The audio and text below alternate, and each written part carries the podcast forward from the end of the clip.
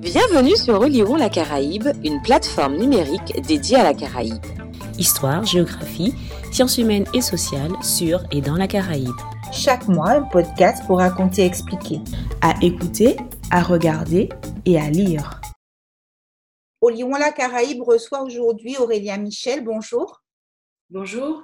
Aurélia Michel, vous êtes docteur en histoire, chercheuse au Centre d'études en sciences sociales sur les mondes africains, américains et asiatiques, CESMA, et maîtresse de conférences en histoire des Amériques noires à l'Université Paris Diderot. Vous avez notamment contribué au scénario du documentaire Les routes de l'esclavage diffusé sur Arte en 2018, la publication récente au Seuil en janvier 2020 d'un essai vraiment passionnant intitulé Un monde en nègre et blanc, enquête historique d'un ordre social, nous a donné très envie de vous rencontrer et d'en discuter avec vous.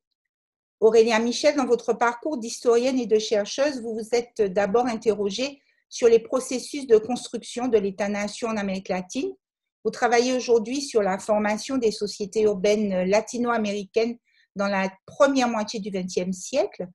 Qu'est-ce qui vous a amené à consacrer un essai à la place de la race dans notre histoire française? Bien, bonjour et merci beaucoup euh, de, vos questions et de votre accueil. Euh, je suis, je suis ravie de pouvoir euh, échanger avec vous sur ce travail.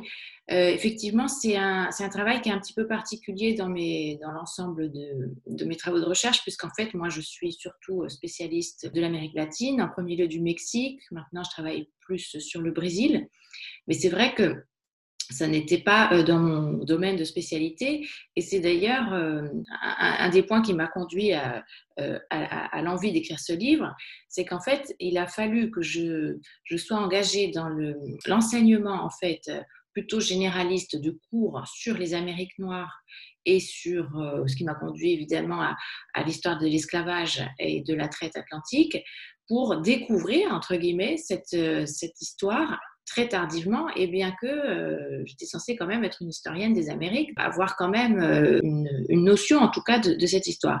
Et c'est le fait euh, de découvrir mon ignorance et, d'être complètement en fait effarée par l'ampleur de cette histoire et l'ampleur de sa violence que j'ai compris que voilà, il manquait quelque chose, en tout cas, dans le, dans le récit historique que l'on fait en général euh, à l'école, euh, euh, y compris pour mes étudiants voilà, de licence d'histoire qui sont aussi censés être plus ou moins alertes sur ces questions, eh bien, il manquait un récit qui, pouvait, qui permettait d'articuler l'importance de cette histoire de l'esclavage et de la traite dans notre histoire européenne déjà, atlantique, et puis euh, dans euh, ses conséquences euh, qu'elle a aujourd'hui dans nos sociétés et en particulier sur la question de la race.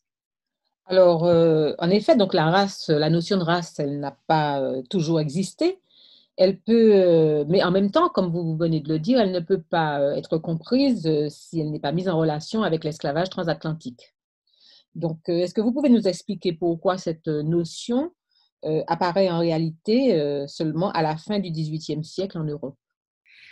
Mais une des premières choses que, que j'ai compris donc en, préparant ces cours et finalement en réfléchissant à ce, à ce, à ce livre, c'est que, euh, ça, ça, me paraît maintenant une évidence, mais la race ne précède pas l'esclavage.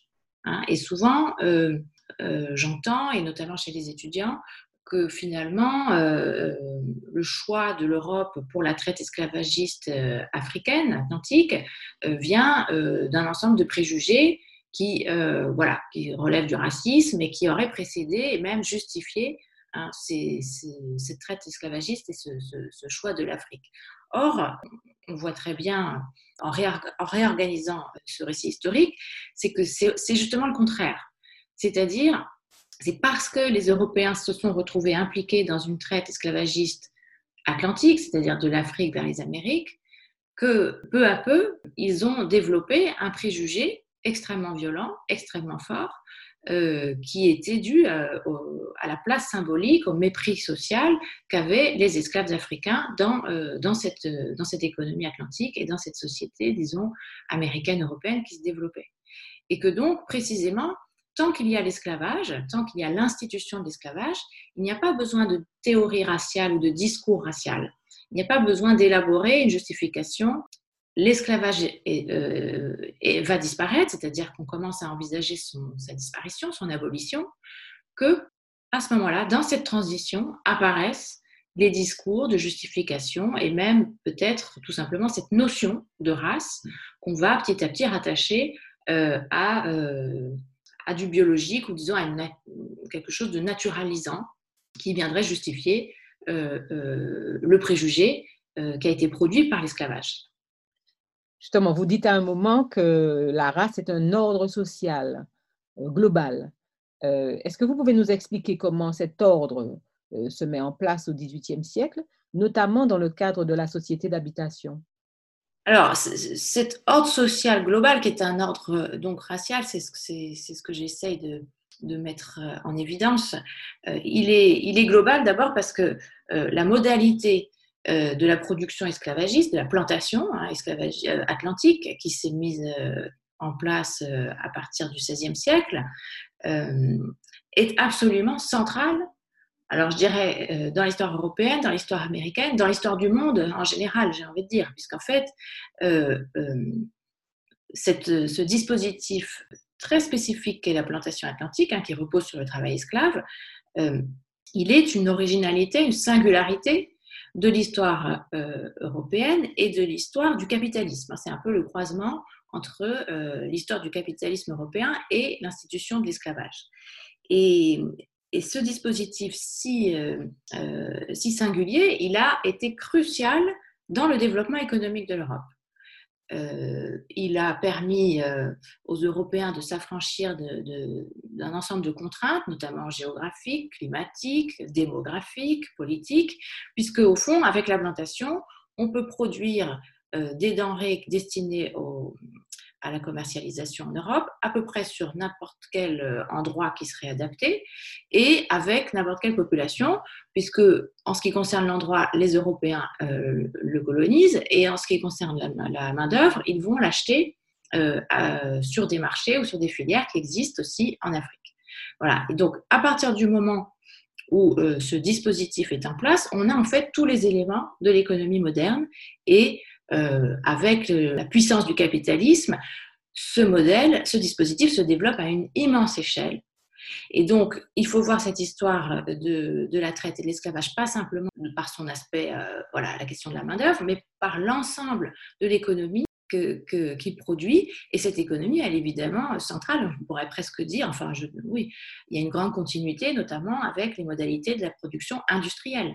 Hein, avec les catégories du travail. Hein, le travail euh, euh, qui est celui euh, qu'on utilise, enfin la catégorie qu'on utilise aujourd'hui dans notre économie moderne, elle vient précisément de l'esclavage et de la possibilité de disposer, hein, d'aliéner, d'acheter et de vendre un travail. Et donc, dans cette mesure, ce dispositif de la plantation atlantique est central et il a organisé absolument l'ensemble de nos catégories économiques, politiques, philosophiques et évidemment euh, euh, culturelles. À la suite de l'anthropologue Claude Miyassou, vous, vous expliquez que la race touche à nos structures anthropologiques. Vous mettez en avant l'impossible accès pour le nègre à la parenté dans le monde blanc. Euh, comment bien comprendre cela, Aurélien Michel? Alors, c'est une fois qu'on est parti du, constat que euh, cette économie esclavagiste est prépondérante et disons euh, voilà qu'elle a une, importance centrale dans l'histoire européenne notamment. Euh, il faut s'interroger sur les conséquences de la présence de l'esclavage dans nos sociétés et qu'est-ce que ça signifie, pas simplement au niveau économique, mais à un niveau que donc effectivement j'ai mobilisé, qui est celui de l'anthropologie. Et l'anthropologie, il y a, euh, disons, une approche anthropologique de l'esclavage, qui est celle de Claude Meyassou, un anthropologue africaniste, euh, qui propose une définition de l'esclavage comme l'esclave, c'est un individu qui ne participe pas à la parenté dans la société dans laquelle il est employé.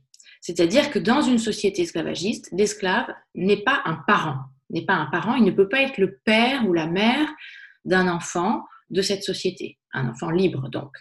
Et euh, de cette manière, il ne participe pas à la reproduction des générations. Et c'est pour cette raison que cet individu n'est considéré que pour son travail ou pour éventuellement d'autres activités euh, humaines, mais qui sont euh, déconnectées, désarticulées de toute fonction sociale, de toute identité sociale. Et donc, cette, ce recours massif à l'esclavage pour produire euh, des denrées et pour, euh, voilà, au cœur de notre économie européenne, donc, euh, est une, a pour conséquence de former des sociétés dont une grande partie des individus ne sont pas des parents, ne sont pas des membres, au fond, de cette société, même des membres subalternes, dominés, etc., comme pouvait l'être, par exemple, la paysannerie européenne pendant l'Ancien Régime ce ne sont tout simplement pas des, voilà, des parents possibles. Et ça se traduit par euh, des règles juridiques, mais de plus en plus par des règles, euh, bah, par des pratiques sociales, par des, relations sociales.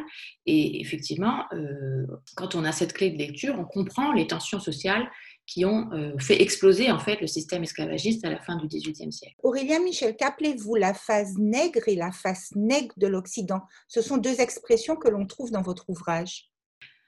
Oui, alors c'est c'est vrai que de toute façon, cet ouvrage, je, même euh, presque avant de, au moment de l'écrire, j'avais le titre en tête. Enfin, en tout cas, j'avais ce mot euh, nègre autour duquel je voulais euh, tourner, expliquer des choses.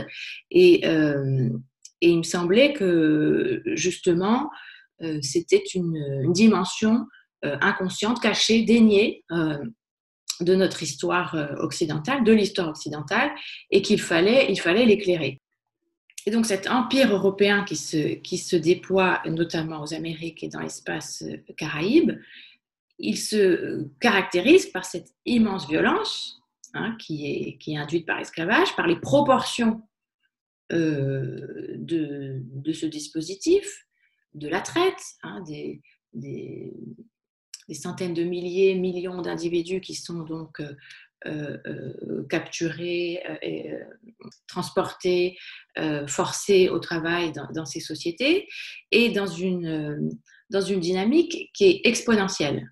C'est-à-dire qu'à partir du moment où la production ne repose pas sur le travail de, de, générations d'individus qui, se, qui, voilà, de générations qui se reproduisent, mais est alimentée par la traite, par le marché, les rythmes de croissance et d'expansion de cette euh, économie sont euh, aussi tout à fait prodigieux et euh, en fait posent rapidement les limites de cette société qui est presque dans, un, chaos assez rapidement. Parce que les relations sociales sont extrêmement compliquées à établir puisque l'esclavage en fait les, les, les empêche et que assez rapidement on aboutit euh, à, des, situations de violence, à des situations presque d'absurdité, hein, euh, euh, qui sont inouïes et qui ont profondément marqué l'histoire européenne au sens dans, dans, cette, dimension impériale et qui, a, qui, ont forcément eu des conséquences sur les façons de concevoir, par exemple, la liberté, l'économie, comme je, le disais tout à l'heure sur le travail, et, euh, et, sans aucun doute une difficulté à, traiter tout simplement euh, cette expérience traumatique, à lui donner sens euh, dès lors que, disons, on se sépare de l'esclavage comme justification de cet ordre social. Vous, vous, montrez le lien évident dans votre ouvrage entre race, colonisation et esclavage en Martinique comme en, Guadeloupe, nous avons des mots pour distinguer les nuances de couleurs. Mulâtre, métis, chabine, etc. J'aimerais, euh, s'il vous plaît, que, vous reveniez sur le préjugé de couleur et la stratégie de blanchiment qui se met en place dans, les îles à sucre d'Amérique, et notamment françaises, dès le XVIIIe siècle. Alors, là, je, je vais reprendre en fait euh, la question du préjugé de couleur, disons, euh, à l'envers. C'est-à-dire, enfin à l'envers, je ne sais pas quel est l'envers et l'endroit, mais euh, en tout cas, ce que j'ai compris, c'est que l'origine de ces distinctions de couleurs et de ces interactions sociales, disons, liées à la couleur, c'est d'abord de définir un groupe qui est celui des blancs. C'est la première couleur, au fond, qui est définie, puisque la question de l'identité blanche, elle part en fait d'une distinction d'une partie de la population coloniale, d'une distinction de tous les individus et toutes les populations qui seraient liées à l'esclavage. C'est au fond un séparatisme, un séparatisme d'ailleurs qui s'est assumé comme tel de la part d'un groupe social qui, euh, voulait se distinguer absolument euh, bah, justement des populations métissées qui étaient souvent d'ailleurs leurs parents biologiques, hein, souvent euh, leurs enfants ou leurs frères et sœurs ou leurs oncles, etc. Et qui donc, par cette proximité euh, menaçaient aussi leur position ou les renvoyaient, disons, à, une position très, euh, très intenable, et que euh, une partie de, la société des maîtres a donc cherché à faire de cette distinction une réalité sociale, mais aussi juridique, qui donnait lieu à des privilèges, etc. Alors, ce qu'on voit très bien, alors là, je vais pas forcément parler de la société antillaise parce que d'abord, euh, justement, je ne la connais pas, enfin, je, je ne l'ai pas étudiée euh, spécifiquement et c'est celle peut-être que je connais le, moins bien, mais par contre, je peux faire la relation avec ce que je sais du Brésil, où il y a effectivement tout ce jeu aussi d'identité, euh, de couleurs, de nuances qui vont irriguer en permanence les relations sociales et donner à chacun une place et voilà une identité. Euh, et que ce jeu de couleurs, il est extrêmement complexe. Alors, ce que je peux comprendre, c'est que cette Amérique de la fin du 18e, euh, il s'est agi pour le groupe euh, des planteurs, une partie d'entre eux en tout cas, de se distinguer de cette population liée à l'esclavage en faisant valoir une généalogie, c'est-à-dire une inscription identitaire sociale qui, eux, les mettait dans une parenté bien identifiée, euh, des ascendants, un arbre généalogique, etc. Et donc une appartenance à la société, une appartenance à la société coloniale en fait. Et que euh, le, stigmate de l'esclavage, qui était celui euh, qui était associé à la couleur de la peau, renvoyait justement à une non-participation à ces généalogies.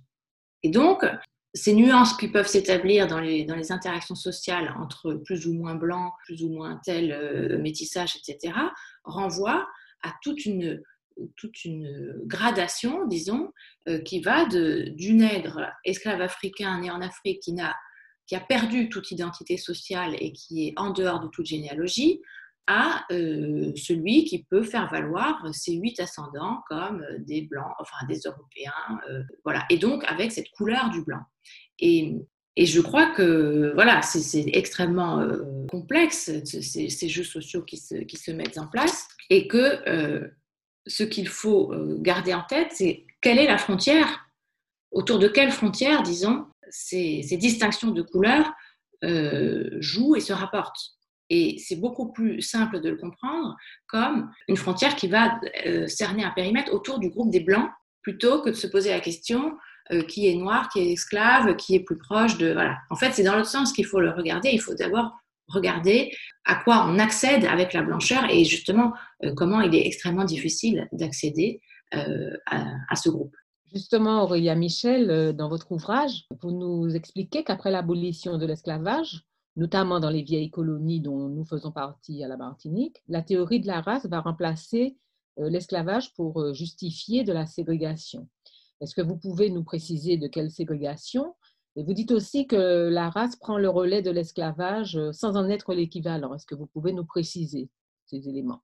Bah, Je dirais que l'esclavage, il a euh, une fonction essentielle dans cette économie et en général, c'est que euh, l'exclusion qu'il permet, à laquelle il procède, hein, cette exclusion de la parenté notamment, ouvre la possibilité de la violence. Je, je dirais presque l'induit, l'implique et que cette violence, elle va servir bah, précisément euh, à extraire un individu de, son, de sa société, de sa parenté à lui euh, d'origine.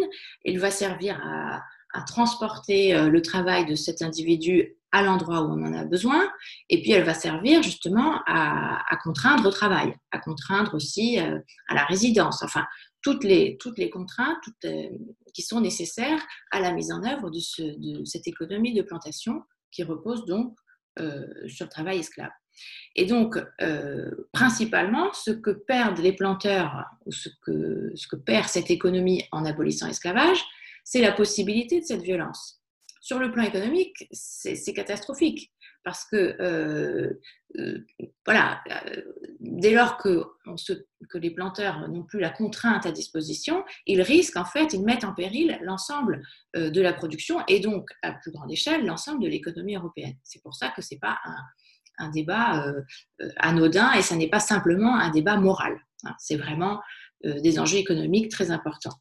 Et donc, effectivement, après, l'abolition, au moment de l'abolition, dans les discussions qui, très longues d'ailleurs, donc à propos de cette abolition, on va voir petit à petit comment la race, disons, prend le relais d'une justification qui va ouvrir la possibilité de la violence à nouveau, parce que précisément euh, les races noires ne sont, seraient euh, naturellement paresseuses, qui, qui naturellement euh, ci et ça, enfin toute justification qui permettra de continuer à exercer de la contrainte parce qu'il n'y a pas d'autre solution en fait euh, euh, pour maintenir la production. Et donc, ça sera une discussion qui sera beaucoup plus large, beaucoup plus nuancée que celle qui a lieu dans l'esclavage. D'ailleurs, il n'y a pas de discussion dans l'esclavage, on est esclave ou pas. Mais avec la race, c'est une interrogation permanente, c'est même une négociation, je dirais.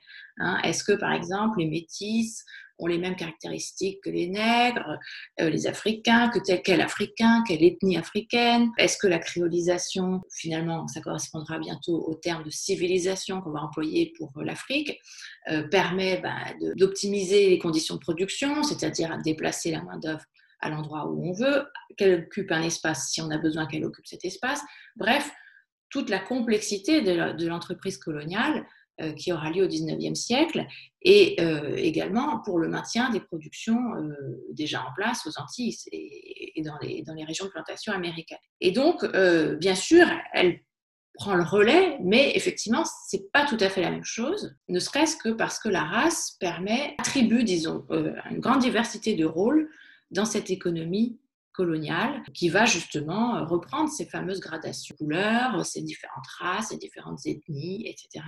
Alors justement, euh, en progressant dans votre ouvrage, vous parlez de fiction blanche et des scientifiques, euh, comment les scientifiques à la fin du 19e et au début du 20e ont soit abondé dans le sens de cette fiction, soit au contraire l'ont remis en cause. Est-ce que vous pouvez nous, préciser cela euh, et nous expliquer cette démarche des scientifiques par rapport à la fiction blanche?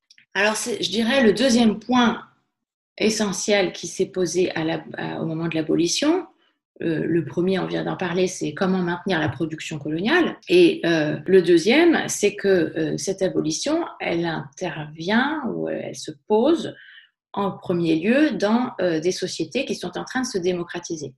Et donc, dans le contexte des révolutions démocratiques et notamment la révolution de l'indépendance des États-Unis et la révolution française juste après.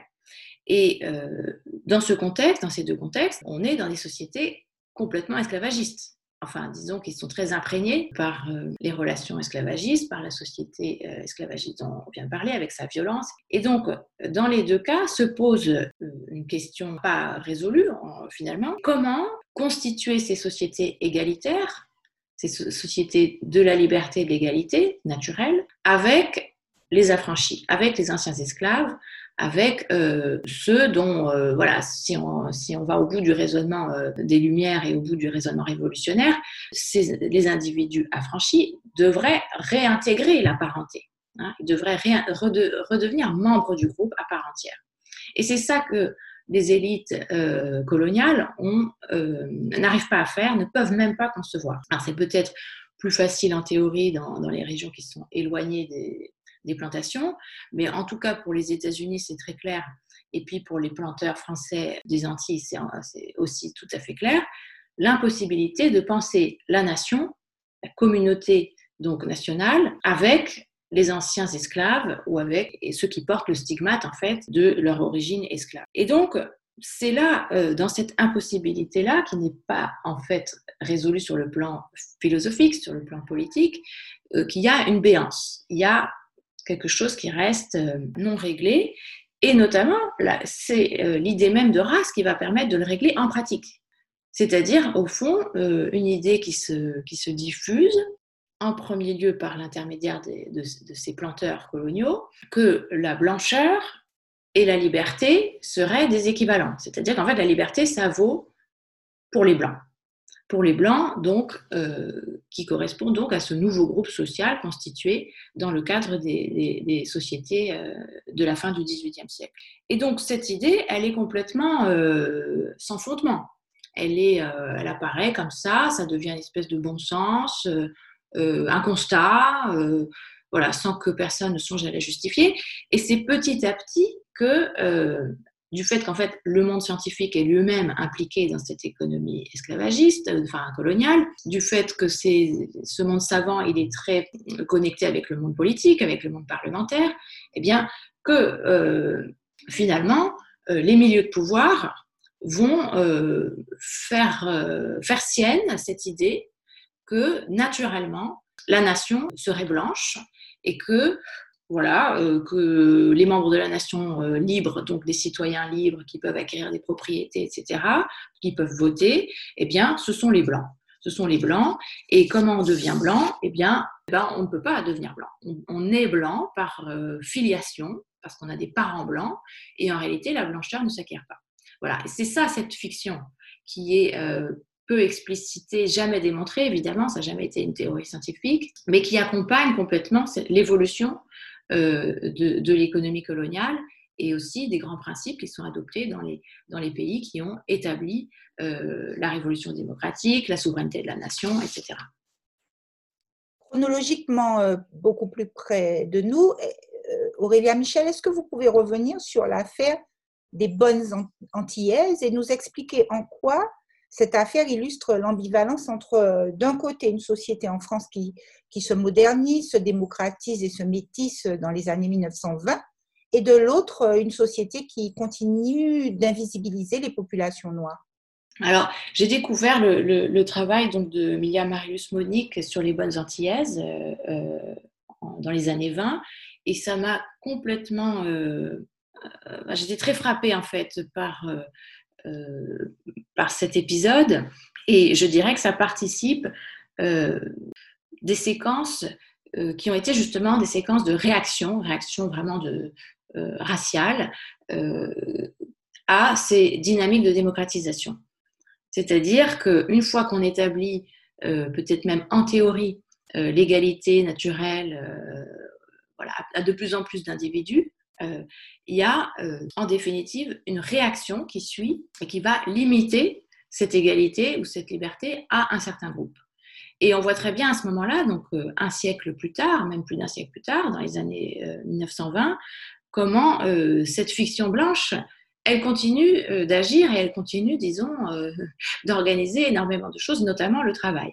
Alors, l'histoire des bonnes Antillaises, c'est que après la Première Guerre mondiale, en France, euh, et après une forte participation des femmes à l'effort de guerre, dans l'emploi industriel, etc., euh, il y a un, problème qui se pose en France, qui est identifié par euh, un certain nombre de personnes, comme d'une part, il faut repeupler la nation parce que justement, il faut produire des citoyens, etc., après les grandes pertes démographiques de la guerre, et d'autre part, il faut, les femmes ne renonceront pas euh, à la place qu'elles ont gagnée euh, socialement avec l'épisode de la Première Guerre mondiale. Et donc, euh, il faut résoudre cette, question. Les femmes doivent pouvoir faire des enfants, avoir de multiples grossesses, élever leurs enfants, etc., mais aussi pouvoir travailler et maintenir leur indépendance, notamment économique. Et cette, question, effectivement, elle pose un problème. D'ailleurs, on continue, c'est un problème qui continue à se poser il y a donc euh, un personnage qui est euh, une avocate, Camille Balofi, euh, qui a une idée pour le résoudre, c'est-à-dire de recourir justement à une main-d'œuvre de service qui va assurer en partie le travail des femmes domestiques, le travail des femmes blanches domestiques, et donc de faire venir des bonnes, des domestiques, depuis les Antilles pour justement permettre aux femmes françaises de travailler et en même temps d'avoir des enfants. Alors, c'est c'est très frappant ensuite de voir comment euh, cette idée, ce projet des bonnes antillaises euh, relève complètement de l'imaginaire esclavagiste, mais sans, aucune, sans aucun recul, je dirais. C'est-à-dire qu'il euh, y a tout un argumentaire pour expliquer que les domestiques antillaises sont déjà formés, entre guillemets, au service vis-à-vis des, Français, qu'elles sont des servantes dociles, euh, qu'elles n'ont pas perdu leurs habitudes depuis le XVIIIe siècle, etc. Donc on est vraiment dans le recours à cet imaginaire, en les opposant d'ailleurs aux Africaines sauvages euh, qui sont euh, assibilisées. et puis, elles vont être embauchées dans des conditions qui sont, voilà, qui ont les caractéristiques du travail esclave, c'est-à-dire très souvent non payées, euh, plus ou moins euh, assignés à résidence, et puis subissant des violences physiques de la part de leurs employeurs euh, qui ne se gênent pas. Voilà. Donc il y a plusieurs cas avérés de, de, coups qui sont donnés à ces, à ces personnes. Donc en fait, très tardivement, la reproduction, presque intégralement, des conditions du travail esclave dans les sociétés, dans les sociétés du XVIIIe siècle antillaises. Alors, ça interroge beaucoup parce que ça permet aussi de réfléchir, puisqu'on parle aussi beaucoup euh, d'intersectionnalité hein, en, ce moment, euh, dans les débats euh, sur l'émancipation, sur les analyses sociologiques, etc. On voit très bien dans, cet épisode que la fiction blanche, qui fait des femmes blanches des reproductrices du blanc, hein, c'est vrai que ça c'est très net que cette fiction blanche, elle a conduit à, assigner les femmes blanches à un rôle bien précis qui est la reproduction des blancs, de, la reproduction tout simplement. Cette fiction blanche qui est une aliénation pour la femme blanche, eh bien, la femme blanche, sans, en tout cas avec ce personnage de Camille Balofi, s'en libère, s'en émancipe, sans faire le lien avec l'aliénation qui porterait sur d'autres femmes, sur des femmes non blanches, sans faire le lien, et au contraire, grâce au travail domestique et à l'aliénation qu'elles vont perpétuer sur des femmes non blanches. Donc c'est quand même euh, euh, un épisode qui fait réfléchir et qui, nous oblige quand même à se demander, dans plusieurs sociétés euh, contemporaines, quelle est la place et la fonction du travail domestique, qui l'occupe, qui le fournit et au bénéfice de qui? Quand on parle de l'histoire de l'ordre racial, on pense ici notamment en Martinique à, à France Fanon, euh, Aurélia Michel, en quoi euh, la réflexion et l'œuvre de France Fanon sont-elles fondamentales dans le processus qui consiste à débiologiser la race?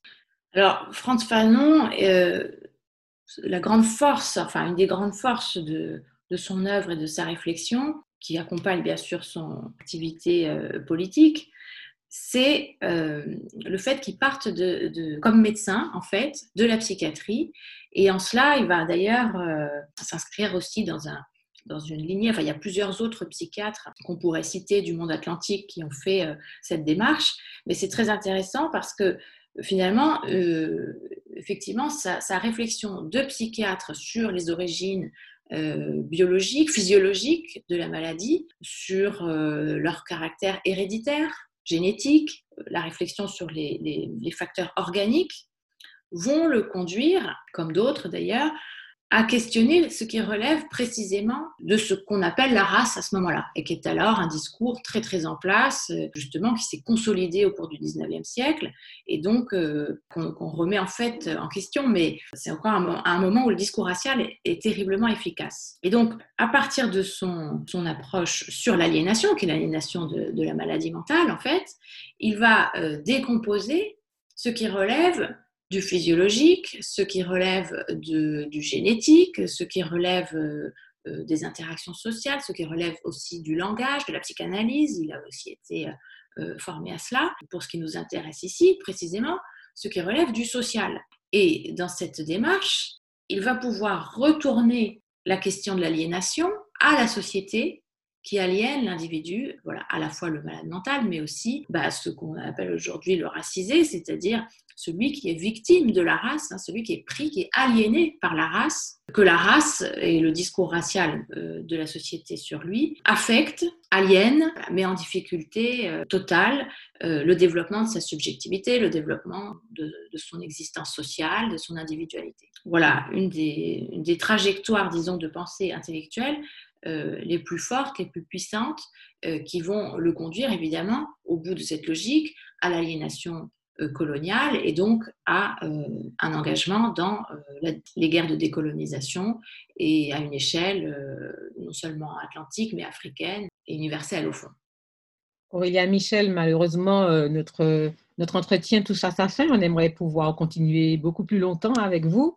Mais enfin, en guise de conclusion, est-ce que vous pouvez nous expliquer comment on pourrait sortir, comment on pourrait en finir avec la race et donc comment on pourrait finir avec euh, le mythe de la filiation biologique. Et surtout, euh, en quoi là, euh, cette proposition est une proposition fondamentalement politique?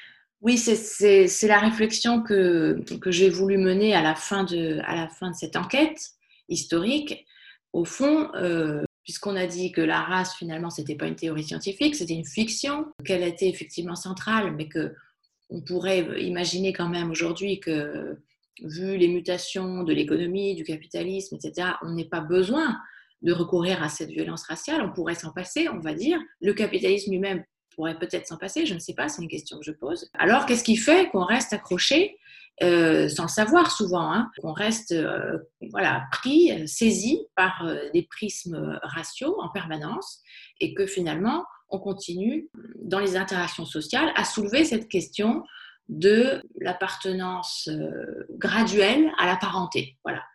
Euh, est-ce que euh, tel tel individu est plus ou moins de la même société que moi, selon sa couleur? Voilà, ça, ce sont des, des, questions qui se posent en permanence dans, les interactions sociales. Pour l'expliquer, bon, il faut évidemment revenir sur le moment de l'avènement de la race hein, dans les discours. Et ce que j'évoquais rapidement tout à l'heure, c'est que lorsque dans les révolutions démocratiques, euh, la liberté en fait euh, a été euh, pensée pour un groupe fermé, qui est celui des blancs, qui serait des blancs par nature, c'est-à-dire un groupe social naturel, qui transmettrait leurs attributs de blancheur bah, par, par la filiation biologique, par, à leurs enfants naturellement, eh bien, cette fiction-là, on n'en est pas forcément conscient, et pourtant, elle va avec l'idée euh, de beaucoup de préjugés qui ne sont pas forcément euh, pensés comme tels. En tout cas, c'est la, conclusion que je fais. Ben, il y a des enfants qui ne sont pas tout à fait nos enfants. En tout cas, ce n'est pas tout à fait comme nos enfants. Et puis, euh, nos parents, il y a nos parents, puis il y a aussi des parents, enfin des, personnes âgées qui, voilà, c'est pas tout à fait non plus nos parents. On leur doit pas forcément la même, le même respect, etc. Voilà. Et que dans ces, dans ces pas tout à fait là, qui se glissent dans les interactions sociales, il y a euh, un attachement très fort à l'idée que euh, la parenté se construit de façon euh, uniquement biologique, hein, qu'elle est restreinte à ce, la formation de ce groupe biologique qu'on n'a pas suffisamment questionné. On le questionne par d'autres moyens aujourd'hui, par la question euh, euh, de, la, PMA ou du mariage pour tous, etc. Là, on questionne ces règles-là de filiation et de parenté et on, révèle qu'on n'a pas besoin du biologique en réalité. En tout cas, que le biologique ne définit pas à lui seul ces liens qui font société. Et donc, je crois qu'il faut aller au bout de ce raisonnement et, regarder en face que euh, pour dépasser la race, il faut dépasser l'idée qu'il y a une différence euh, qui serait induite par le biologique. Il n'y en a pas. Donc ça veut dire que nos enfants sont nos enfants pour toute, euh, pour toute la génération de ces enfants, que nos parents sont tous nos parents et que nous devons qu'on ait soi-même des enfants ou pas, on doit le même respect aux personnes qui nous ont précédés, qui nous ont aidés à, à, devenir dans ce monde, et que finalement, on était liés à la fois à nos parents et à nos enfants communs euh, par les mêmes engagements euh, qui sont euh, voilà, leur prise en charge, leur laisser un monde correct, avec des ressources suffisantes, etc. Et que cet engagement, il doit traverser, dépasser cette conception biologique des groupes sociaux qui, en fait, reste très présente dans notre façon de, de regarder le monde et de nous regarder les uns les autres. Eh bien, euh, Aurélia Michel, nous allons nous, vous remercier pour euh, ces échanges passionnants qui nous ont permis euh, de comprendre comment la race continue largement d'organiser les rapports sociaux dans notre démocratie française et comment ailleurs elle organise aussi les relations entre les États-nations. Merci encore pour cet entretien et chers auditeurs, nous vous disons à bientôt pour un nouveau podcast sur Oliron la Caraïbe. C'était Oliron la Caraïbe, une plateforme dédiée à la Caraïbe sur Facebook, Twitter et Instagram. À écouter, à regarder et à lire.